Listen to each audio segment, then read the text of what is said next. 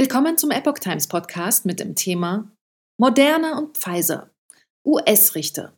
Arzneimittelbehörde muss Daten zu Corona-Impfstoffen schneller veröffentlichen. Ein Artikel von Tom Osimek vom 15. Mai 2023.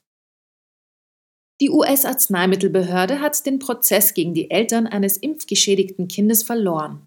Sie muss alle Daten, auf die sie die Zulassung der Corona-Impfstoffe stützt, bis 2025 öffentlich machen. Ein Bezirksrichter in Texas hat die US-Arzneimittelbehörde Food and Drug Administration FDA angewiesen, alle Unterlagen im Zusammenhang mit der Zulassung der Corona-Impfstoffe schneller zu veröffentlichen als ursprünglich geplant. Demnach müssen alle Daten bis Mitte 2025 öffentlich einsehbar sein und nicht erst nach 23,5 Jahren, wie es die FDA vorhatte. Ein Anwalt vertrat die Eltern eines durch Corona-Impfung geschädigten Kindes und gewann den Rechtsstreit gegen FDA. Veraltete Informationen sind von geringem Wert. Die Demokratie stirbt hinter verschlossenen Türen, leitete Bezirksrichter Mark Pittman sein Urteil vom 9. Mai ein.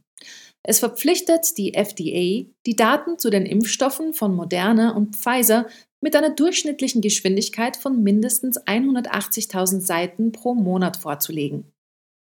Veraltete Informationen sind von geringem Wert, begründete Pittman seine Entscheidung. Ursprünglich war geplant, nur 1000 bis maximal 16.000 Seiten der geschätzten 4,8 Millionen Seiten pro Monat zu veröffentlichen. Das hätte mindestens 23,5 Jahre gedauert. Rechtsanwalt Aaron Siri der Kanzlei Siri und Glimstad bezeichnete es als einen Sieg für Transparenz und Rechenschaftspflicht. Eine frühere Verfügung vom Januar 2022, die ebenfalls von Pittman erlassen wurde, zwingt die FDA, alle Daten über den Pfizer-Impfstoff für Personen ab 16 Jahren mit einer Geschwindigkeit von 55 Seiten pro Monat vorzulegen. Die jüngste Anordnung verlangt von der FDA, bis Ende Juni 2025 alle Daten über den Pfizer-Impfstoff für 12- bis 15-Jährige und das Produkt von Moderna für Erwachsene vorzulegen. Bis zum 23. Mai einen gemeinsamen Zeitplan vorlegen. Um sicherzustellen, dass die FDA die verkürzte Frist einhalten kann, wies der Richter die Prozessparteien an, sich zu beraten und bis zum 23. Mai einen gemeinsamen Zeitplan für die Vorlage der Daten vorzulegen.